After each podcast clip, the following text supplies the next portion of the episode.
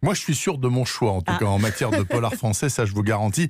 Je vous raconte euh, l'histoire de celui-ci. Il y a plusieurs personnages. Le principal se prénomme Maxine avec un N. Elle est belle, elle est folle, elle joue redoutablement bien au poker, elle gagne plein d'argent, mais c'est tout à fait secondaire. En fait, elle joue pour humilier les hommes et oublier ainsi un souvenir infernal. Au fond, elle sait qu'elle n'échappera pas à une ultime partie contre l'adversaire de toute sa vie. Pour cette partie, en fait, elle accepterait volontiers un petit peu d'aide, mais pas de n'importe qui. Dans le circuit des jeux clandestins, on lui chante les louanges d'un certain Zach.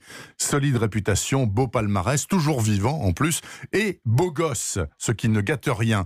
Maxine demande à le rencontrer, et du coup, elle fait en même temps la connaissance de Balou, qui est un noir gigantesque et protecteur de Zach, qui passe tout son temps libre à cogner les souteneurs, car Balou déteste les hommes qui frappe les femmes. Quant à Maxine, elle a aussi son ange gardien qui vit sur son palier. Il s'appelle Jean, c'est un gamin surdoué, affligé d'une mère alcoolique. Bien entendu, Jean suivrait Maxine au bout du monde.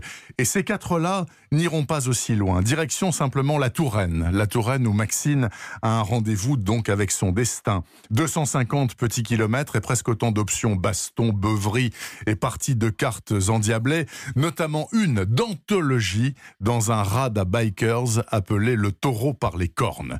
Tout cela est écrit dans une langue que le grand Michel Audiard n'aurait certainement pas renié. C'est extrêmement drôle et distrayant par les temps qui courent, c'est donc tout à fait recommandable. Ça s'appelle Joueuse. L'auteur Benoît Philippon avait déjà cogné très sec avec son précédent polar Mamie Luger, qui vient d'ailleurs de sortir en poche.